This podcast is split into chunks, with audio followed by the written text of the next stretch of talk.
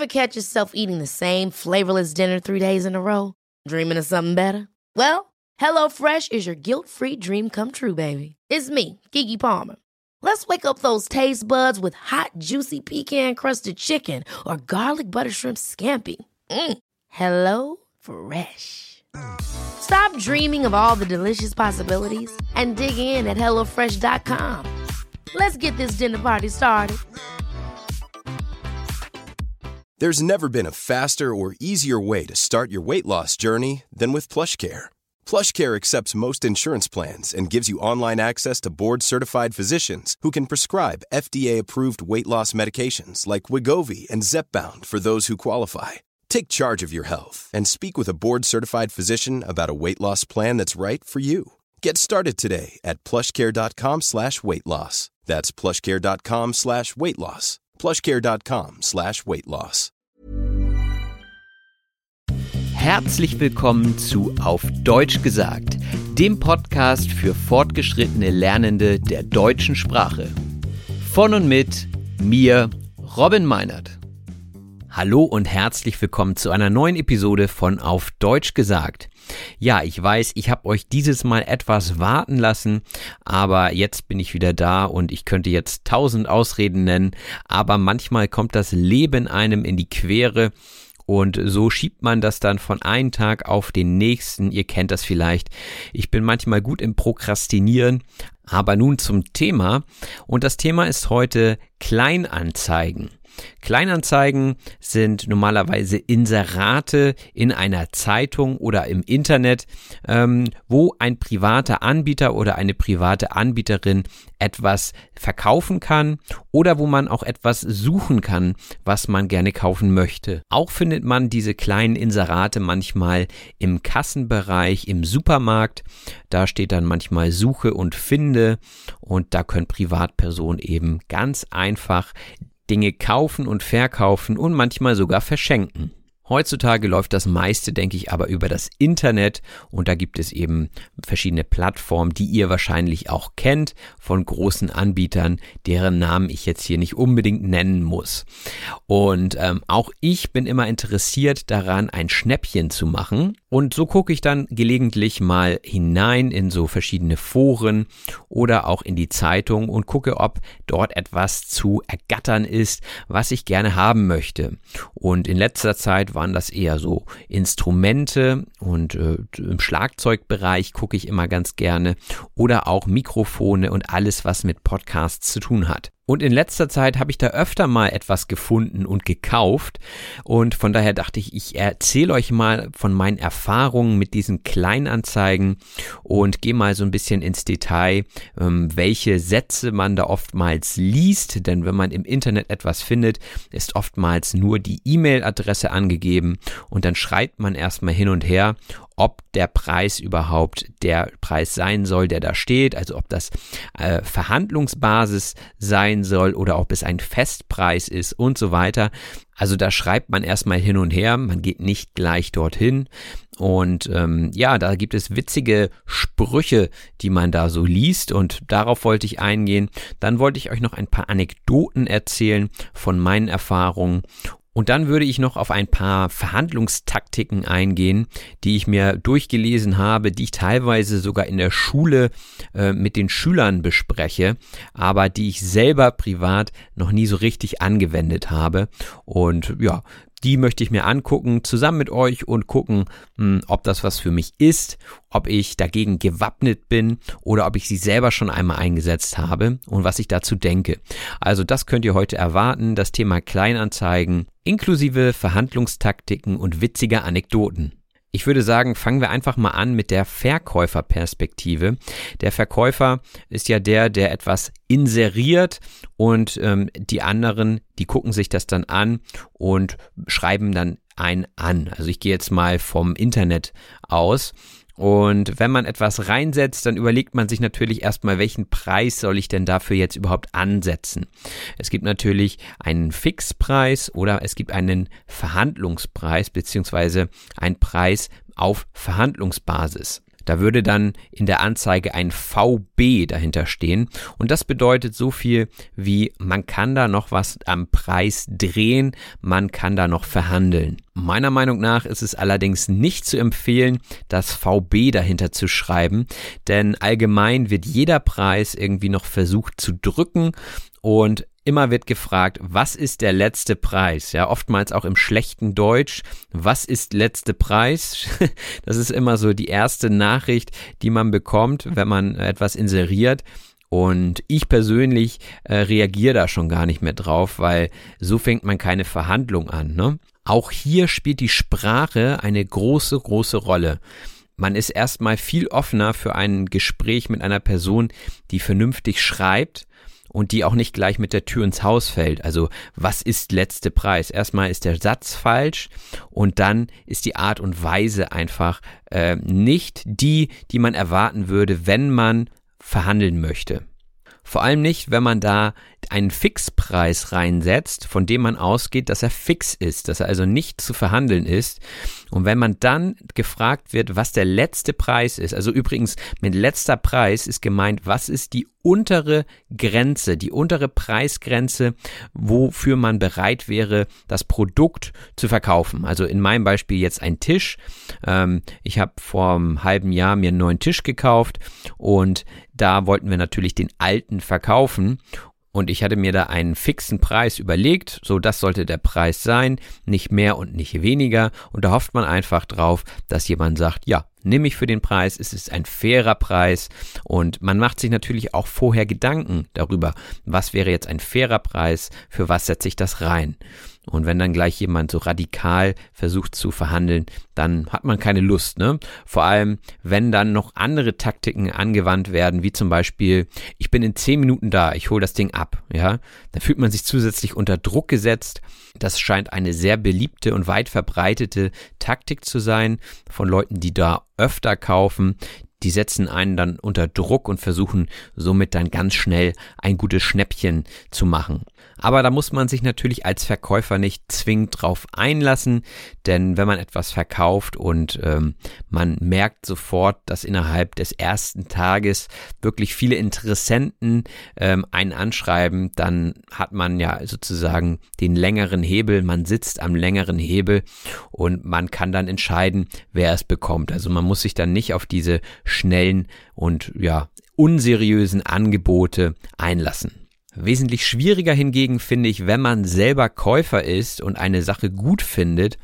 Und ja, dann guckt man sich natürlich so eine Anzeige etwas genauer an. Ne? Als erstes gucke ich mir natürlich an, wie sieht das Produkt aus, wie ansprechend sind die Fotos und ähm, dann als nächstes gucke ich mir die Beschreibung an und wenn das schon mal vernünftig beschrieben ist, wenn da keine großen Fehler drin sind in der Anzeige, wenn der Preis stimmt, dann ist mein Interesse immer schon groß. Also die Preisspanne sollte bei gebrauchten Artikeln, finde ich, immer so zwischen, naja, so 60 und 80 Prozent des Neupreises sein, damit es attraktiv ist.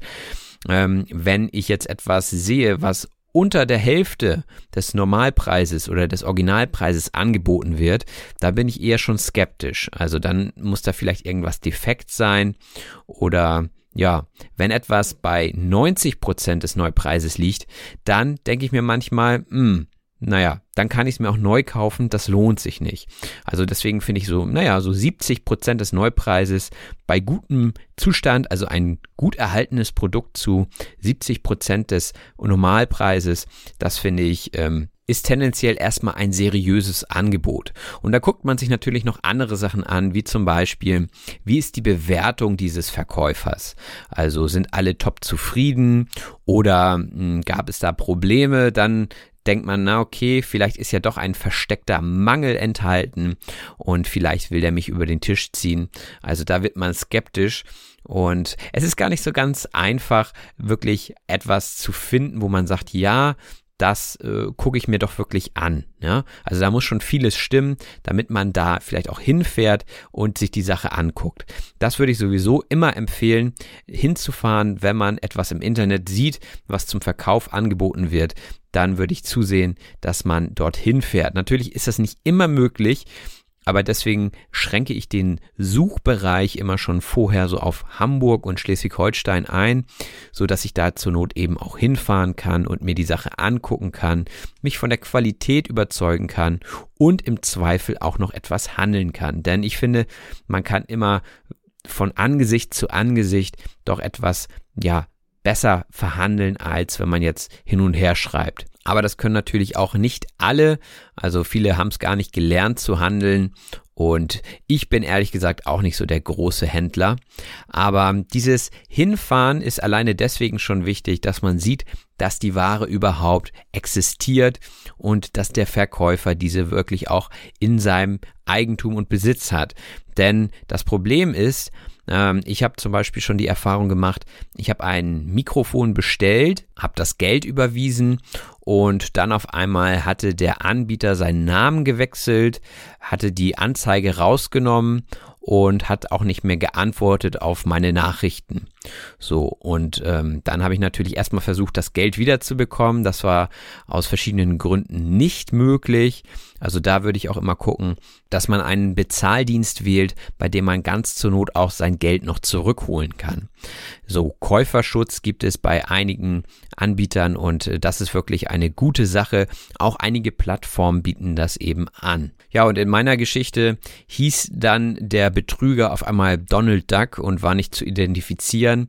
Ähm, man hätte eine Anzeige aufgeben müssen.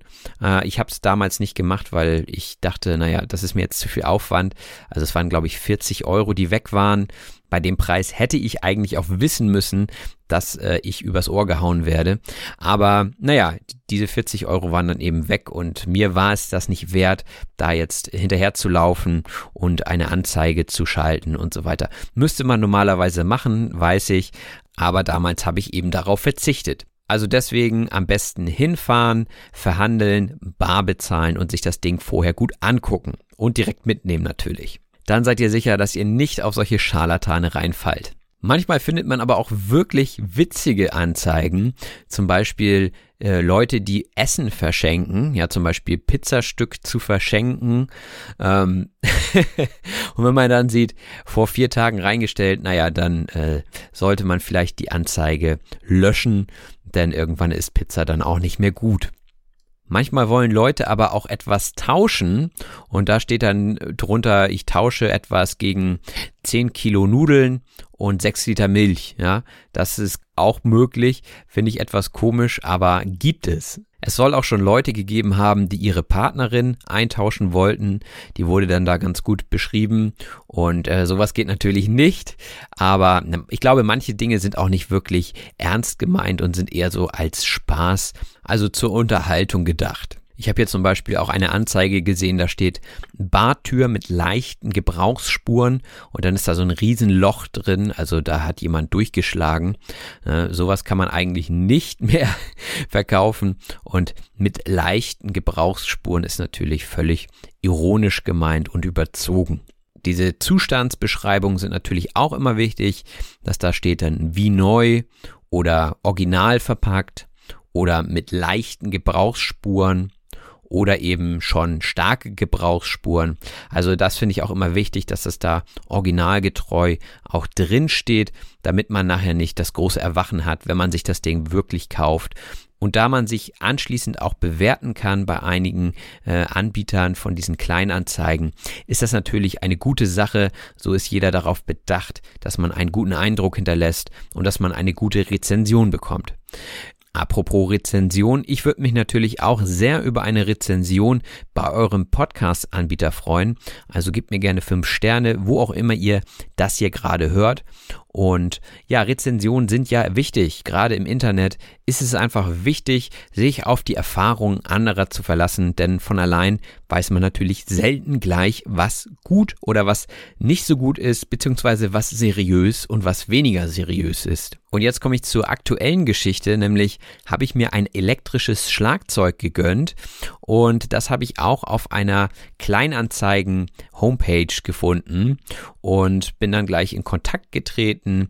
Der Text war sehr, sehr ansprechend, sehr qualitativ hochwertig und auch ja, aussagekräftig. Ne? Nicht nur drei Sätze, sondern es wurde beschrieben, ähm, wann es gekauft wurde, wo es gekauft wurde, wie es behandelt wurde und ähm, ja, wie der allgemeine Zustand ist und warum es verkauft wird. Ich finde, das ist manchmal auch ein netter Einblick in die Historie eines Produkts, also wenn man natürlich darauf vertraut, dass das alles wahr ist, was da steht, aber äh, der Verkäufer dieses elektrischen Schlagzeuges, der hatte jetzt vor, umzuziehen und in seine neue Wohnung passte das Schlagzeug einfach nicht mit rein. Das leuchtete mir auf jeden Fall ein und das ist für mich auch eine gute Begründung, etwas gut erhaltenes und hochwertiges zu verkaufen, obwohl man vielleicht es selber gerne weiterspielen würde, aber man hat eben aus anderen Gründen sich jetzt dazu entschlossen, das Ding zu verkaufen. Und das gibt einem als Käufer natürlich immer ein gutes Gefühl, weil man weiß, okay, die Person würde es selber eigentlich gerne weiterspielen, aber es geht jetzt nicht anders, ja. Er muss umziehen und das Schlagzeug muss verkauft werden. Übrigens, ich sag Schlagzeug, ähm, Schlagzeug ist eigentlich richtig. Ähm, da an dieser Stelle könnt ihr manchmal meinen hamburgerischen oder nordischen Akzent vielleicht etwas raushören. Also Schlagzeug. Das G wird eigentlich nur bei der IG-Endung als CH ausgesprochen, also richtig, ja, für geschrieben richtig. Ähm, und bei Schlagzeug ist es aber eigentlich das G. Das ist mehr so norddeutsche Mundart, würde ich sagen. Aber zurück zur Geschichte. Also die Anzeige war super, das hat mir gefallen und dann habe ich gefragt, ob ich mir das Schlagzeug angucken könnte und wir haben einen Termin ausgemacht und ihm war es auch sehr wichtig, dass ich da vorbeikomme und mir das angucke, damit ich das auch ähm, sehe, dass alles in Ordnung ist und dass ich das auch selbst abbauen kann und dann auch gleich mitnehmen kann im Zweifel. Und ja, so haben wir das gemacht. Ich bin hingefahren und äh, die offene Frage war immer noch, was alles dabei war. Also er hatte zum Beispiel den Stuhl und die Fußmaschine, also das Pedal, womit man die Basstrommel spielt, nicht mit in der Anzeige. Das heißt, das war auch in Ordnung. Das war ja nicht mit inseriert. Aber ich wollte die beiden Sachen gerne mitkaufen, weil ich, ja, gerne das Komplettpaket haben wollte. Und ich hatte mir vorgenommen, dass ich für den Preis, der dort im Inserat stand, äh, alles mitkriegen würde. Ja, das war also das, womit ich in die Verhandlung reingegangen bin. Und ja, dann war ich da, habe das Ding gespielt und so. Wir haben uns sehr gut verstanden. Also ich finde auch, die Chemie muss stimmen, wenn man sich etwas Hochwertiges kauft von jemandem. Also ich würde jetzt nichts kaufen, was mehr als 1000 Euro kostet, wenn es irgendwie, ja, mir komisch vorkommt, wenn der Verkäufer mir unsympathisch wäre. Das würde ich nicht tun. Naja, und das Ende vom Lied war dann, dass ich doch noch ein bisschen Geld draufgelegt habe, um das Komplettpaket zu bekommen. Das heißt, das, was ich mir vorgenommen hatte, hat nicht geklappt. Naja, aber ich bin jetzt glücklich. Ich habe ein Top E-Schlagzeug. Ich weiß, dass es aus guter Hand kommt. Der Preis war von Anfang an fair und damit kann ich dann auch gut leben. Aber im Nachhinein dachte ich mir so, Ah, in der Schule rede ich so oft über irgendwelche Verhandlungsstrategien und selbst bin ich nicht in der Lage, eine oder zwei davon anzuwenden. Und im Nachhinein habe ich auch gemerkt, dass er das tatsächlich ein bisschen gemacht hat. Und darauf möchte ich jetzt eingehen und zwar auf die Verhandlungstaktiken. Die erste Taktik auf meiner Liste nennt sich die Moraltaktik. Das bedeutet, man kommt als erster oder als erste Person dem Gegenüber etwas entgegen. Das heißt, man zeigt Kompromissbereitschaft. Zum Beispiel, man legt noch etwas Kleines obendrauf und sagt, ach komm, das habe ich eigentlich nicht mit ins Angebot geschrieben, aber das kommt noch obendrauf. Ja, das war in meinem Beispiel, waren das zum Beispiel die Kopfhörer. Ne? Die hatte er nicht mit aufgelistet. Die waren auch nicht wirklich hochpreisig, aber er hat sie obendrauf gelegt und damit hat er mir natürlich so ein kleines Schuldgefühl gegeben, dass ich jetzt nicht noch anfange, äh, da am Preis zu feilschen. Also das ist eben so eine Taktik, dass man sagt, okay, ich gebe dir was und dann kannst du mir jetzt nicht noch was nehmen. Ja, das ist also rein psychologisch eigentlich ein guter Weg. Zudem hat er auch immer noch gesagt, ja, also der Preis ist wirklich fair, ne? Und hat mir dann aufgezählt, was ich für den Preis alles bekomme. Also das ist auch so ein bisschen dieses Moralding, so von wegen, du siehst ja, was du alles bekommst. Und da hat er mich dann immer dazu gebracht, zuzustimmen, ja. Also ich habe dann immer gesagt, ja, weil es war auch ein fairer Preis und so weiter. Und das ist eigentlich auch schon wieder eine andere Taktik, nämlich die Zustimmungstaktik. Also da geht es dann darum, jemanden dazu zu bringen, zuzustimmen. Manchmal auch schon im Vorwege, also wenn man gerade Smalltalk macht und man sagt, ja, heute ist das Wetter wirklich schlimm, dann sagt man, sagt der andere vielleicht, ja, du hast recht, ja, und dieses Zustimmen im Vorhinein, das bringt schon so eine Art Stimmung, dass man sich einig ist und dass man eben, ja, eher dazu geneigt ist, ja zu sagen, auch wenn es später um den Preis geht. Eine Taktik, die ich dann noch versucht habe einzubringen, ist die Salami-Taktik. Salami-Taktik deswegen, weil man Stück für Stück noch Dinge nachschiebt. Also man hat sich im Prinzip schon auf den Deal geeinigt, alles ist in trockenen Tüchern und dann fängt man noch an zu fragen, ja, was ist denn mit dem Hocker? Na, so wie ich das gemacht habe. Was ist denn mit dem Hocker? Den hätte ich auch noch gerne. Ich hatte gehofft, er ist super glücklich darüber, dass ich das Ding jetzt mitnehme, dass er sagt, ja komm, den Hocker, den bekommst du noch so oben drauf. Äh, das hat leider nicht so geklappt. Also bei mir hat die Salami-Taktik nicht wirklich Erfolg gezeigt. Er konnte mir dann noch ein paar Euro aus der Tasche leiern, aber naja, vielleicht war das auch seine Salami-Taktik im Nachhinein, wenn ich so drüber nachdenke. Also er hat dann zusätzlich noch was verkaufen können und ähm, ich war froh, dass ich das Ding jetzt mitnehmen konnte und war auch irgendwie müde. Das war spät abends und, und glücklich, dass das alles geklappt hat und ich bin dann auch für den Preis mitgegangen. Was ich vorher noch versucht hatte, war die Schweigetaktik, aber das war mehr so unterbewusst und unbewusst, denn die Schweigetaktik bedeutet, man schweigt einfach, ja? Der eine sagt was und der andere schweigt. Und das soll dann dazu führen, dass die andere Person verlegen wird, ja, weil die Situation unangenehm wird und dann vielleicht schon Zugeständnisse macht, also mit dem Preis entgegenkommt und so, nur um was zu sagen. Das ist also eine Schweigetaktik. Ja, muss man wollen, ne? Also ich finde es dann selber manchmal komisch, wenn ich mir bewusst bin, ah, das ist jetzt die Schweigetaktik, die ich hier einsetze, dann äh, fühle ich mich auch wie so ein kleiner Gangster. Also ich glaube, ich bin einfach viel zu ehrlich, um da zu feilschen und äh, um da den letzten Cent noch rauszuholen. Von daher sind diese Taktiken gut, um zu wissen, aha, sie können gegen einen eingesetzt werden und dass man dann gewappnet ist, dass man sich eben nicht darauf einlässt und merkt, aha, hier versucht mich gerade jemand zu manipulieren. Ja, und warum das, glaube ich, so gut bei ihm geklappt hat mit dem Verhandeln, war auch einfach sein Glück, dass er die Eröffnungstaktik ausspielen konnte. Das heißt, bei der Eröffnungstaktik geht es darum, den ersten Preis zu nennen. Und das ist natürlich klar, in einem Inserat steht meistens ein Preis gegeben. Bei ihm, in seinem Fall, war es sogar ein Festpreis. Das heißt, ich wusste ganz genau, worauf ich mich einlasse und der Preis hat sich natürlich in seine Richtung entwickelt. Ich hätte natürlich noch versuchen können, runterzuhandeln, aber ich weiß selbst aus Verkäuferperspektive, dass man, wenn man Festpreis schreibt, auch Festpreis meint. Und deswegen war ich da einfach fair und habe gesagt, okay, das Angebot ist gut, ich muss jetzt hier nicht noch verhandeln und alles ist gut.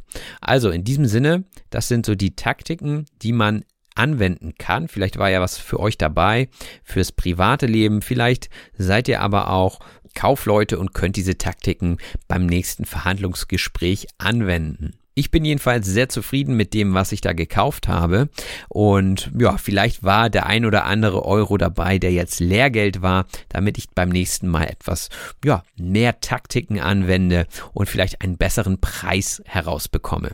Aber wie dem auch sei, ich habe jetzt ein super E-Schlagzeug, musste aber feststellen, dass auch ein E-Schlagzeug Lärm macht. Das heißt, die Nachbarn haben jetzt immer Freude, wenn ich hier spiele. Ich spiele natürlich nicht so oft und ich versuche auch möglichst leise leise zu spielen, aber das Klackern von den, ja, von den Gummiplatten, das hört man natürlich trotzdem.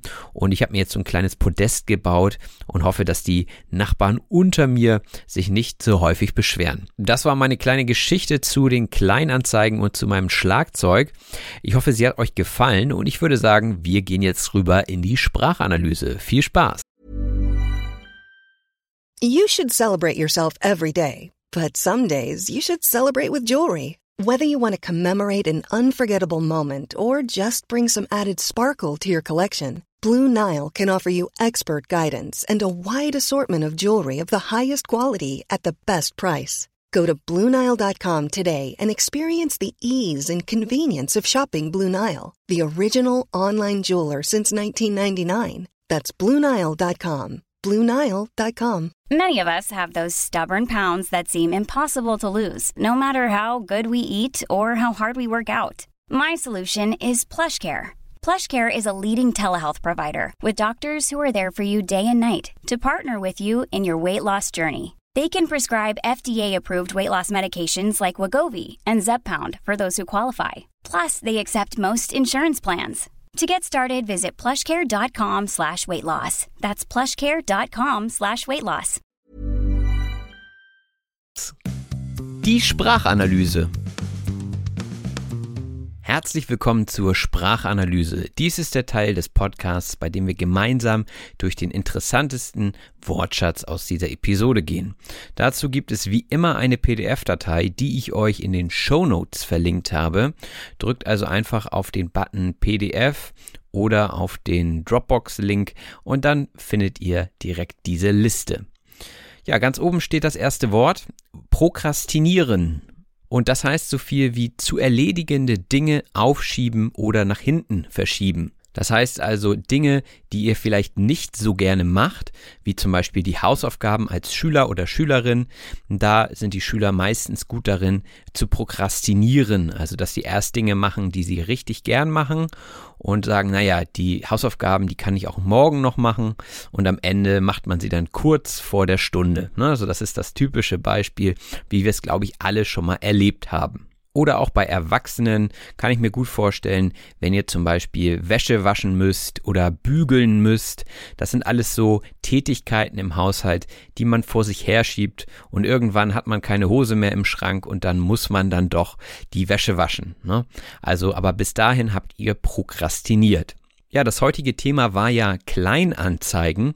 Die Kleinanzeige ist eine kleine Anzeige in einer Zeitung oder im Internet, also ein Inserat.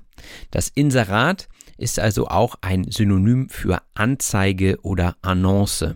Also alles, was man so in die Zeitung schreibt als Privatperson, ist dann ein Inserat. Aber auch Geschäftsleute können inserieren, zum Beispiel Werbung für neue Produkte oder wenn es neue Angebote gibt, dann schreiben sie sowas drüber wie jetzt das super Angebot oder jetzt das super Schnäppchen. Und Schnäppchen bedeutet sowas wie eine besonders preisgünstig angebotene Ware oder Dienstleistung. Also etwas, was einen dazu bringen soll, dieses Produkt jetzt sofort zu kaufen. Oftmals geht es darum, wenn Ware aus dem Lager raus muss, dann werden Schnäppchen angeboten, also wirklich Markenware zum günstigen Preis. Das ist dann ein Schnäppchen und man macht dann ein Schnäppchen, wenn man sich das kauft. Und ich sagte ja gerade, wenn es zum Ausverkauf kommt, das heißt, wenn zum Beispiel Produkte vom Markt genommen werden, dann kann man noch ein paar Schnäppchen machen und so das ein oder andere letzte Produkt ergattern. Sich etwas ergattern bedeutet, sich etwas Seltenes oder knapp gewordenes mit Ausdauer, List oder Geschick verschaffen. Also ihr müsst so ein bisschen Glück dabei haben, wenn ihr euch noch was ergattern wollt und schnell sein. Wie bereits erwähnt, wird es oftmals so mit diesen letzten Produkten verbunden. Also ich habe mir da noch eins ergattert, ja, ich habe Glück gehabt, ich war noch schnell, ich habe noch ein gutes Schnäppchen gemacht und konnte mir das jetzt hier ergattern. Im Podcast habe ich euch unter anderem auch etwas über Preise erzählt und auch über die Verhandlungsbasis. Die Verhandlungsbasis ist eine Grundlage für eine Verhandlung. Das heißt, dieser Wert zum Beispiel, also oftmals wird das natürlich mit Preisen verbunden, dieses Wort, äh, dieser Preis steht erstmal im Raum und das ist die Grundlage für eine Verhandlung. Das heißt, davon geht man aus und dann geht die Verhandlung los und die Käufer wollen natürlich einen niedrigeren Preis bezahlen und die Verkäufer wollen natürlich diesen Preis gerne bekommen. Und dann hatte ich euch noch von meinen Erfahrungen erzählt und die hatte ich in so kleine Anekdoten verpackt. Die Anekdote ist eine kurze, meist witzige Geschichte.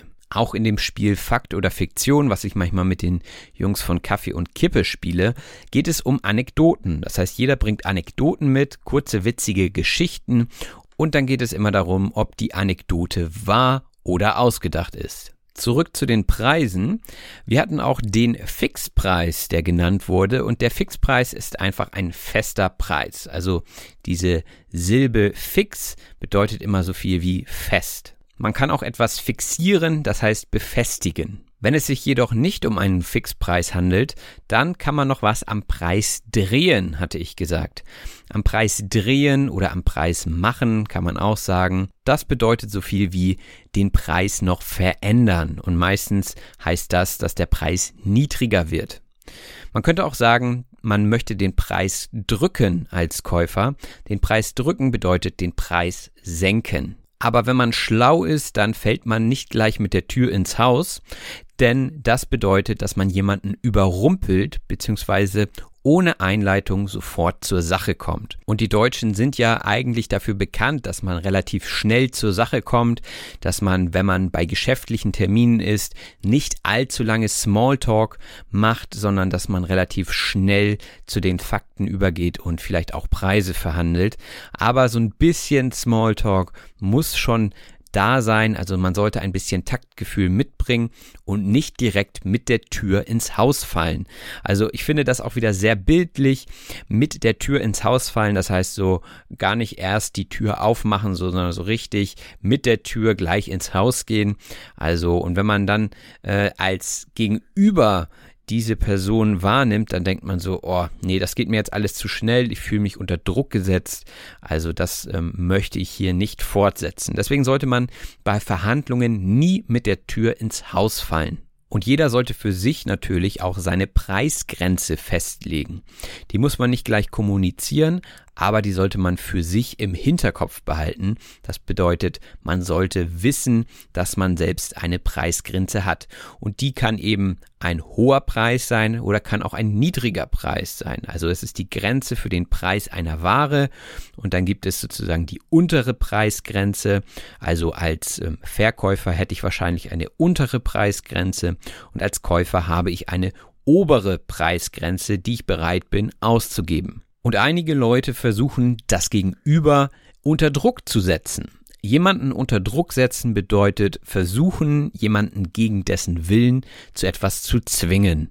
Das ist natürlich keine gute Sache, aber es gibt natürlich immer mal wieder so kleine psychologische Spielchen, womit man den anderen in eine Situation bringt, in der er leicht unter Druck ist und ähm, ja, in der er dann vielleicht auch einen Preis hinnimmt, den er eigentlich nicht hinnehmen möchte. Hinnehmen heißt in diesem Kontext akzeptieren.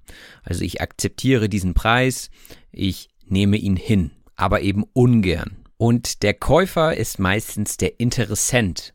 Der Interessent ist die Person, die Interesse hat. Also wenn zum Beispiel eine Wohnung zu vermieten ist, dann kommen verschiedene Interessenten und stellen sich vor und bezeugen ihr Interesse bzw. bekunden ihr Interesse. Das heißt, sie zeigen Interesse und das sind, wie gesagt, die Interessenten. Und meistens sitzen aber nicht die Interessenten am längeren Hebel, sondern die Leute, die etwas anbieten. Also die Anbieter sitzen am längeren Hebel. Am längeren Hebel bedeutet so viel wie einflussreicher als der Gegner sein oder mehr Macht haben. Also auch bei Verhandlungen spricht man von Verhandlungsgegnern. Als Hebel bezeichnet man einen starren Körper, der um eine feste Drehachse gedreht werden kann. Also ihr könnt euch so eine Wippe vorstellen, wo auf beiden Seiten zwei Leute drauf sitzen und in der Mitte ist so eine Achse, also ein Drehgelenk und ja, dann kommt dieser lange Balken und man wippt immer so hoch und runter.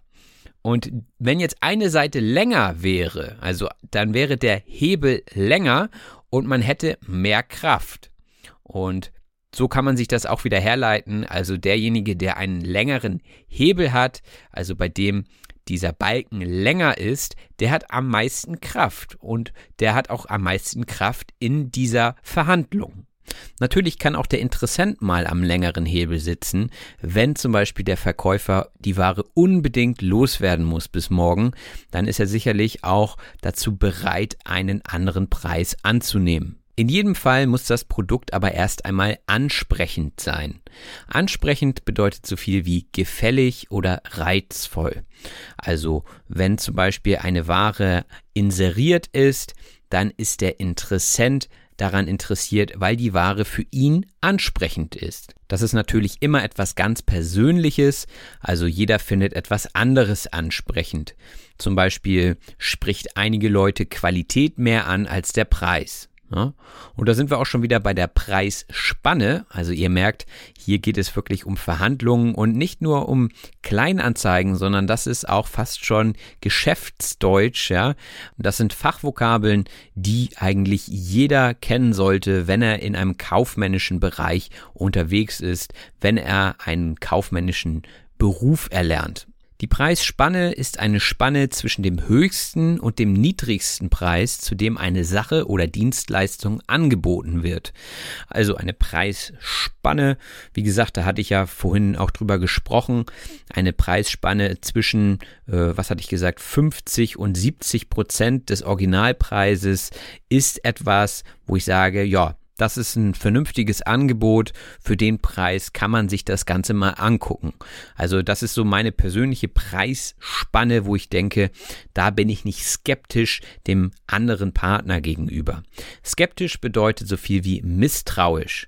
Also wie gesagt, wenn jemand etwas unter der Hälfte des Neupreises anbietet und das Produkt ist ein halbes Jahr alt, dann macht mich das schon ziemlich misstrauisch, dann bin ich skeptisch und denke, naja, da wird sicherlich ein Mangel sein. Also das Gerät wird defekt sein und irgendwas wird damit los sein, dass dieser Preis eben zustande kommt, weil sonst würde keiner dieses Produkt in einem guten Zustand für diesen Preis verkaufen. Der Mangel bedeutet dabei so viel wie etwas, was nicht so ist, wie es sein sollte.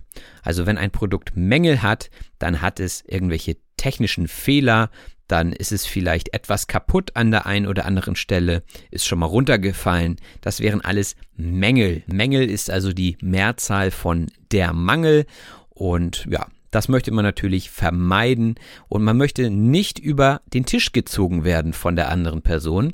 Jemanden über den Tisch ziehen bedeutet so viel wie jemanden benachteiligen oder abzocken.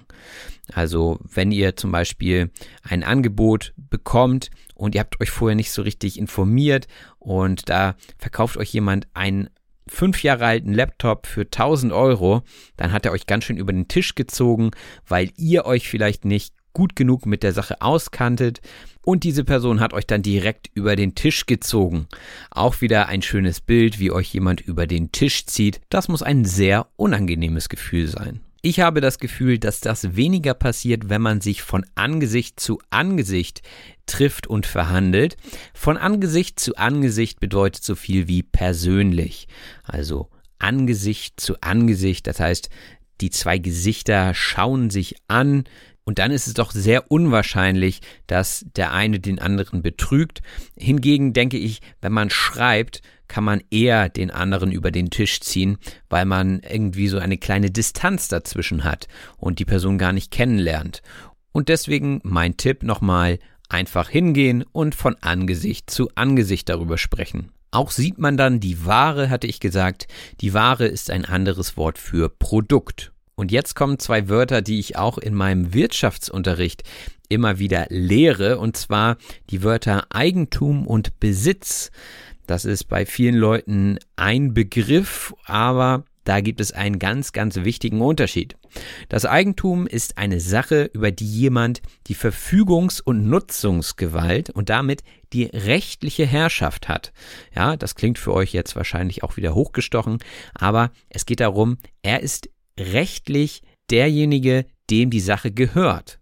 Das heißt, wenn ich ein Auto kaufe und äh, bezahle das und es ist meins, ich habe die Papiere bekommen und alles ist gut, alles ist geklärt, dann bin ich der Eigentümer. Und wenn ich jetzt meinem Freund dieses Auto leihe, dann ist er der Besitzer. Ich bin aber immer noch der Eigentümer. Das heißt, der Besitzer ist derjenige, der die tatsächliche Herrschaft über eine Sache hat. Das heißt, in dem Moment, wo er das Auto fährt, ist er der Besitzer. Er ist aber nicht der Eigentümer. Aber auch Deutsche verwechseln diese beiden Begriffe immer wieder.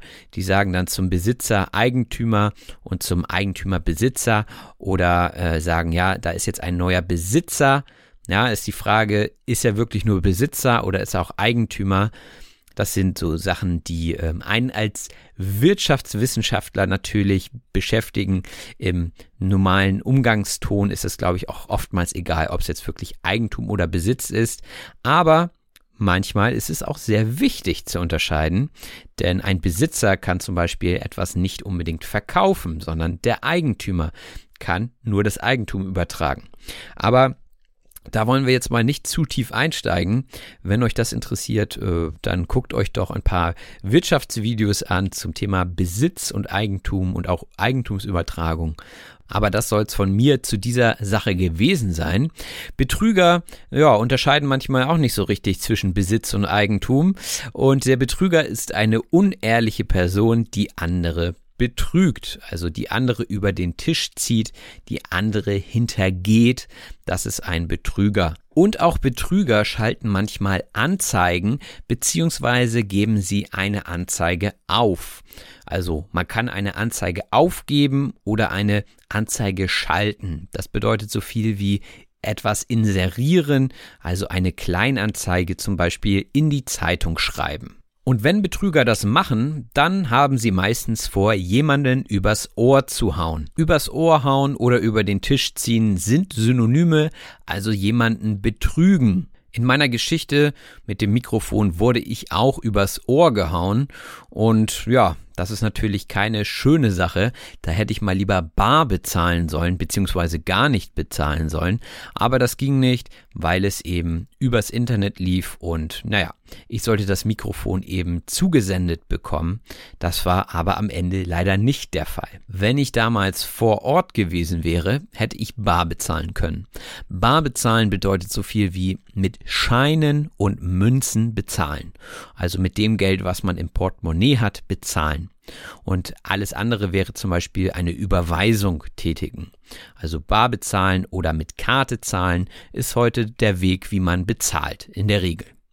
Aber ich bin da wirklich an einen Scharlatan geraten.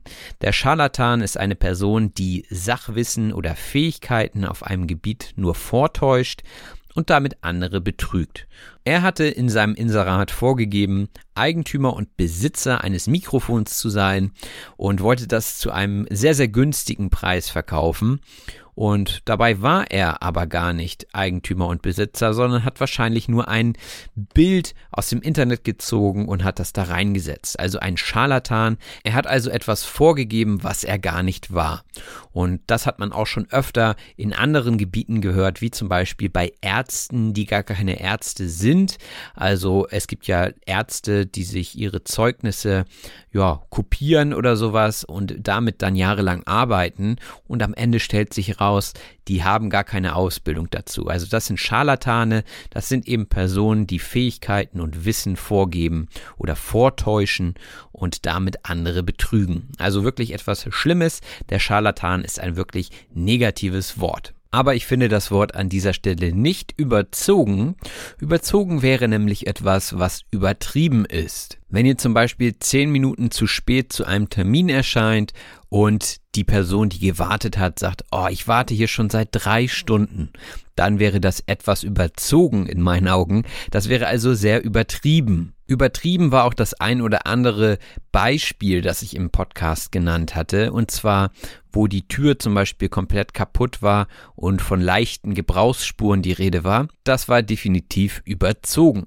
Die Gebrauchsspur ist ein deutlich sichtbares Zeichen, das durch häufige intensive Nutzung entsteht. Wenn ihr beispielsweise ein neues Fahrrad kauft, dann hat es keine Gebrauchsspuren, denn es wurde natürlich noch nicht gebraucht.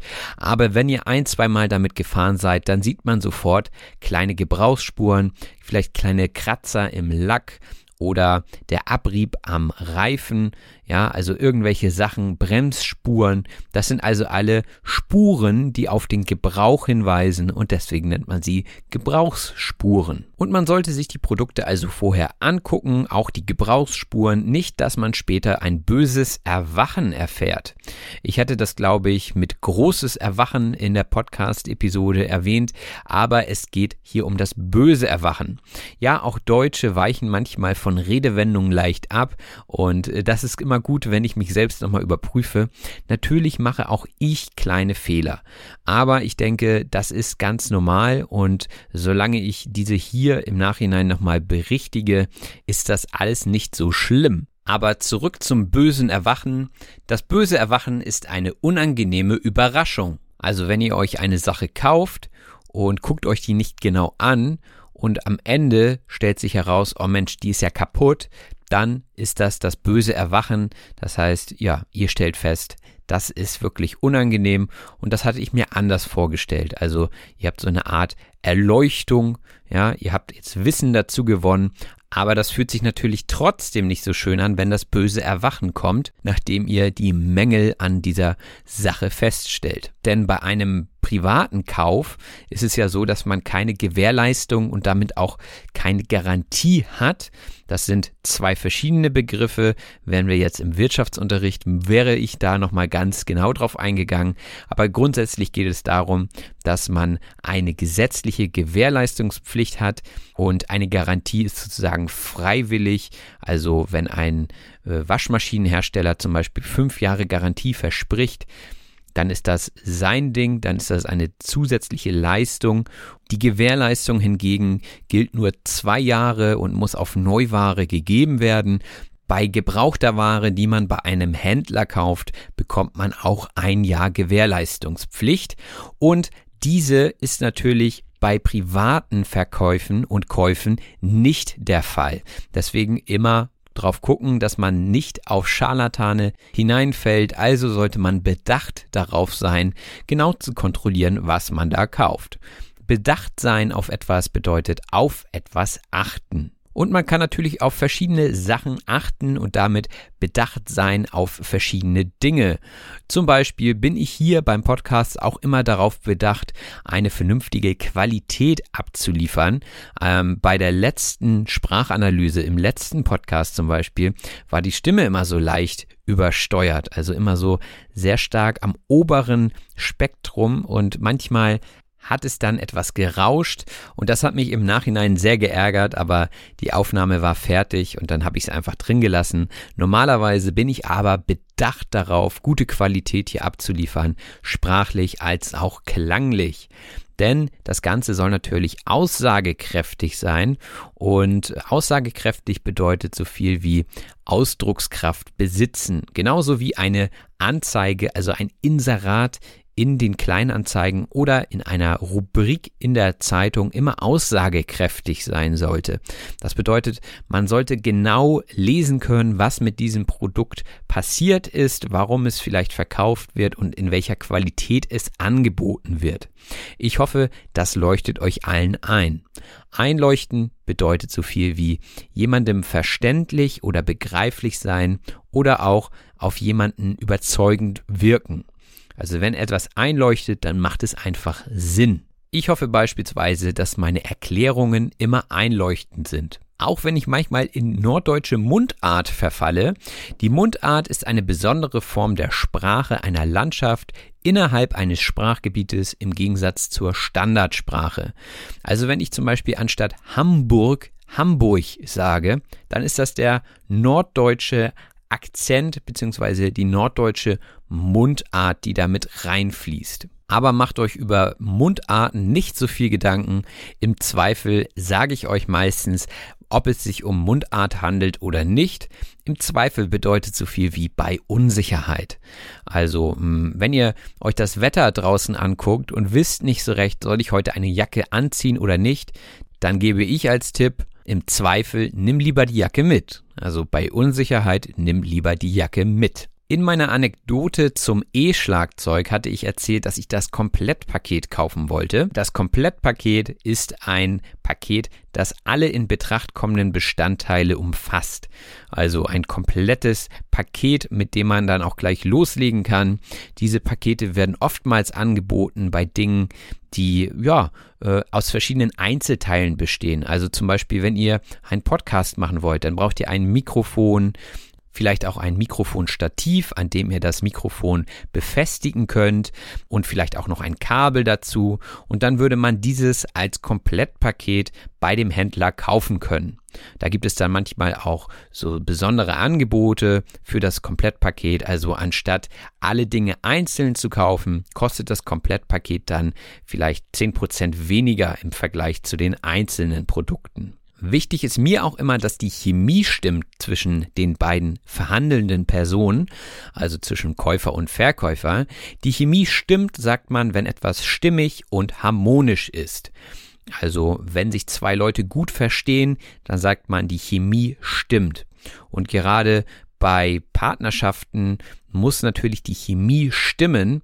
Also die beiden müssen sich einfach sympathisch sein und dann sagt man, die Chemie stimmt. Und wenn die Chemie stimmt, kann es natürlich sein, dass das Ende vom Lied ist, dass die beiden zusammenkommen und ein Leben lang zusammenbleiben, also vielleicht sogar heiraten. Das Ende vom Lied bedeutet das Resultat. Das Ende vom Lied sagt man meistens, um eine lange Geschichte kurz zusammenzufassen. Also man sagt, naja, das Ende vom Lied war, dass ich kein Geld mehr hatte. Ja? Also anstatt jetzt diese ganze Geschichte Schritt für Schritt nachzuerzählen, ähm, sagt man, okay, aber das Ende vom Lied war jedenfalls, dass ich kein Geld hatte. Der Verkäufer sagte mir auch, dass er sich freuen würde, dass sein Schlagzeug nun in guten Händen sei. In guten Händen bedeutet so viel wie gut und sicher behandelt bzw. betreut und aufgehoben sein. Also ich gebe etwas in gute Hände bedeutet, ich gebe es ab an jemanden, der es gut behandeln wird. Oftmals sieht man das auch in Kleinanzeigen, wenn es um Tiere geht. Ja, zum Beispiel Welpen also Welpen sind ja junge Hunde, Welpen in gute Hände abzugeben. Also da möchte eben der Besitzer und wahrscheinlich auch Eigentümer, dass die Welpen in gute Hände kommen, also dass die neuen Eigentümer und Besitzer damit gut umgehen. Und wenn man so verhandelt, dann muss man natürlich auch oftmals Kompromissbereitschaft zeigen. Die Kompromissbereitschaft bedeutet ein Entgegenkommen in einer Verhandlung. Zum Beispiel, es gibt natürlich auch Kompromissbereitschaft in einer Beziehung, ja. Also der eine möchte zum Beispiel gerne zum Asiaten gehen, zum Essen, der andere möchte zum Italiener.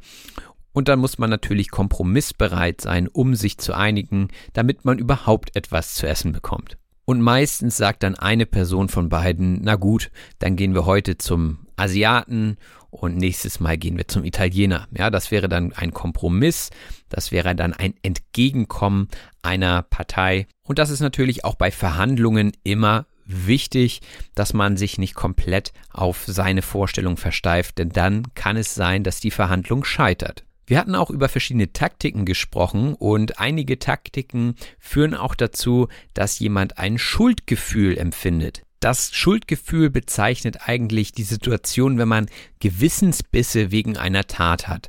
Also, dass sich das Gewissen meldet, man hat ein schlechtes Gefühl, weil man denkt, dass man vielleicht etwas tun müsste oder etwas hätte tun sollen oder dass man in der Schuld steht. Also man hat Schuldgefühle. Und ähm, das wird natürlich eingesetzt, um zu feilschen. Feilschen bedeutet kleinlich, hartnäckig handeln, um den Kaufpreis herunterzudrücken. Also auch auf dem Flohmarkt, die Episode hat vielleicht der ein oder andere von euch auch gehört.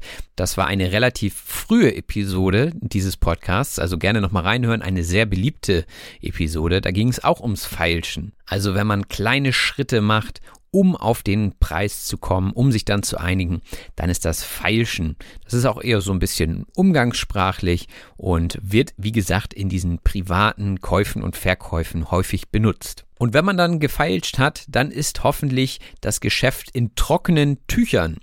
Wenn etwas in trockenen Tüchern ist, dann bedeutet das so viel wie erfolgreich abgeschlossen sein.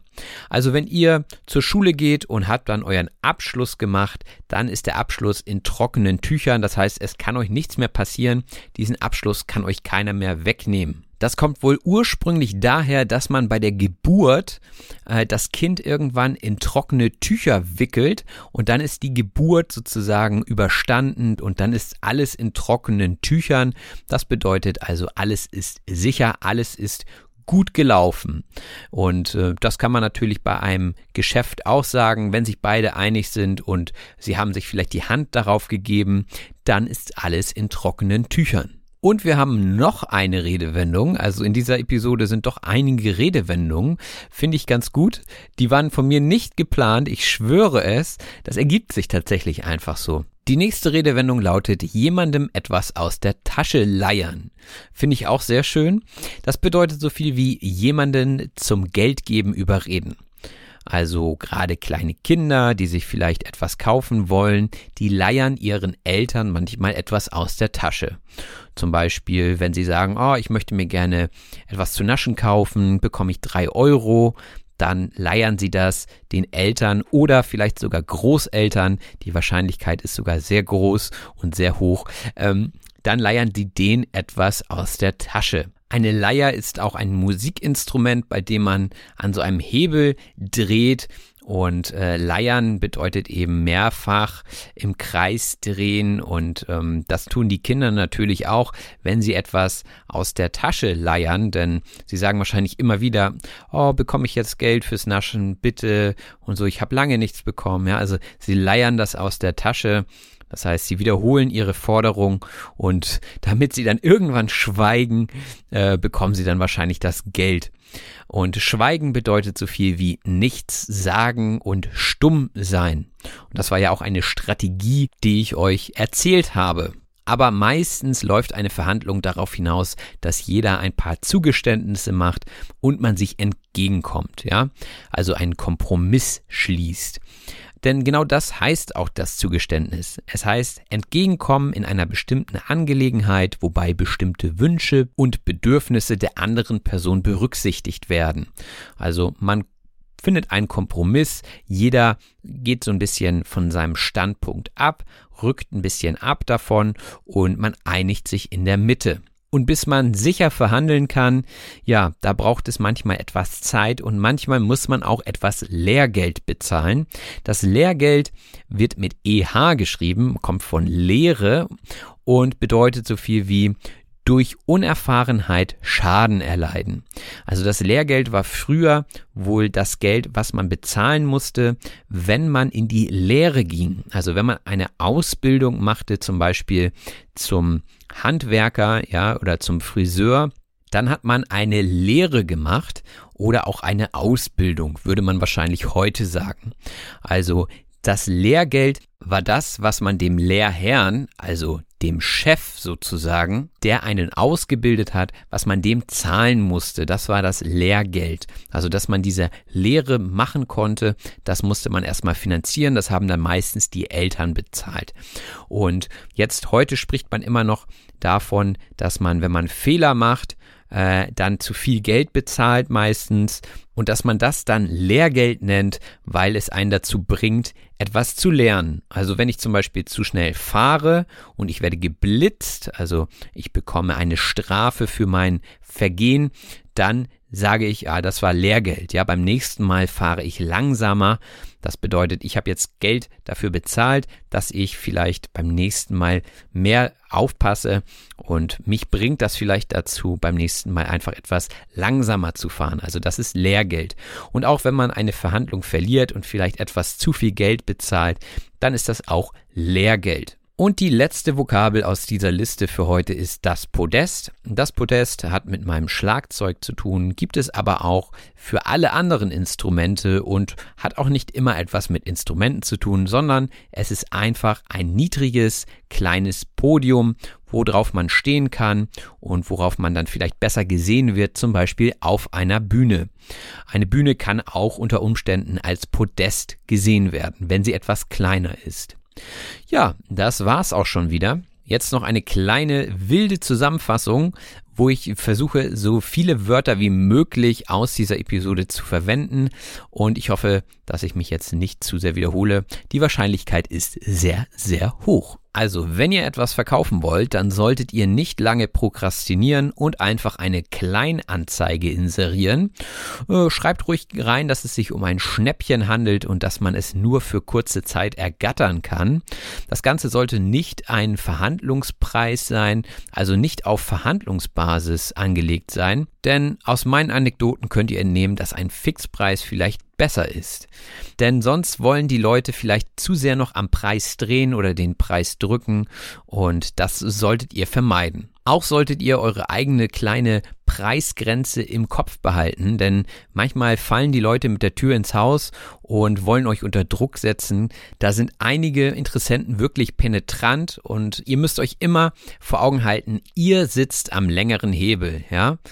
Egal wie ansprechend die Person auch sein mag, ihr müsst eure Preisspanne festlegen und wenn jemand mit der Tür ins Haus fällt, solltet ihr erstmal skeptisch sein, denn euer Produkt hat natürlich keine Mängel und ihr wollt auch niemanden über den Tisch ziehen. Also trefft ihr euch von Angesicht zu Angesicht und verhandelt über die Ware. Diese ist schließlich euer Eigentum und in eurem Besitz. Und da ihr kein Betrüger seid, wollt ihr natürlich auch niemanden übers Ohr hauen und selbst wollt ihr natürlich auch nicht übers Ohr gehauen werden. Also sollten die Leute natürlich bei euch bar bezahlen. Nicht, dass ihr an einen Scharlatan geratet. Das wäre nicht so gut. Denn ich denke, euer Preis wird nicht überzogen sein und die Gebrauchsspuren an dem Gerät oder an dem Produkt werden sich auch in Grenzen halten. Denn der Käufer soll natürlich nicht das böse Erwachen erleben. Also seid ihr bedacht darauf, aussagekräftige Argumente zu liefern, die dem Käufer einleuchten und die ihr vielleicht auch in Mundart dem Käufer überbringt. Im Zweifel bietet ihr ihm einfach das Komplettpaket und äh, seht zu, dass die Chemie zwischen Käufer und Verkäufer stimmt. Das Ende vom Lied sollte natürlich sein, dass euer Produkt dann in guten Händen ist, ihr während der Verhandlung Kompromissbereitschaft zeigt und dass niemand mit Schuldgefühl nach Hause geht, obwohl ihr vielleicht ziemlich stark gefeilscht habt. Nichtsdestotrotz am Ende ist alles in trockenen Tüchern. Keiner hat dem anderen zu viel Geld aus der Tasche geleiert und auch die Schweigepausen waren nicht allzu lang. Natürlich musste man das ein oder andere Zugeständnis machen, dennoch wurde nicht zu viel Lehrgeld bezahlt. Und am Ende sehen sich alle als Gewinner auf dem Podest.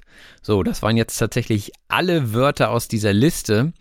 Ähm, ich wünsche euch in diesem Sinne eine gute Zeit bis zur nächsten Episode. Wenn ihr diesen Podcast unterstützen wollt, guckt gerne mal bei Patreon vorbei. Der Link ist in der Beschreibung.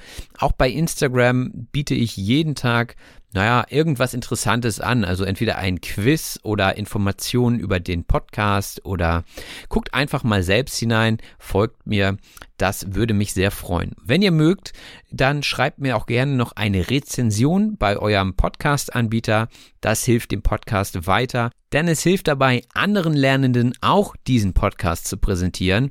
Und darüber würde ich mich super freuen, denn die Arbeit ist die gleiche ob zehn Leute zuhören oder ob zehn Millionen zuhören. Na gut, wollen wir nicht gleich übertreiben.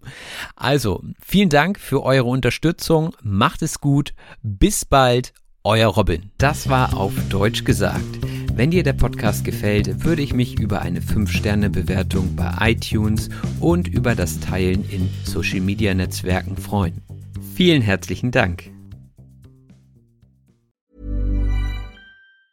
Mom deserves the best, and there's no better place to shop for Mother's Day than Whole Foods Market. They're your destination for unbeatable savings, from premium gifts to show-stopping flowers and irresistible desserts. Start by saving 33% with Prime on all body care and candles. Then get a 15-stem bunch of tulips for just $9.99 each with Prime. Round out Mom's menu with festive rosé, irresistible berry chantilly cake, and more special treats. Come celebrate Mother's Day at Whole Foods Market. Ever catch yourself eating the same flavorless dinner three days in a row?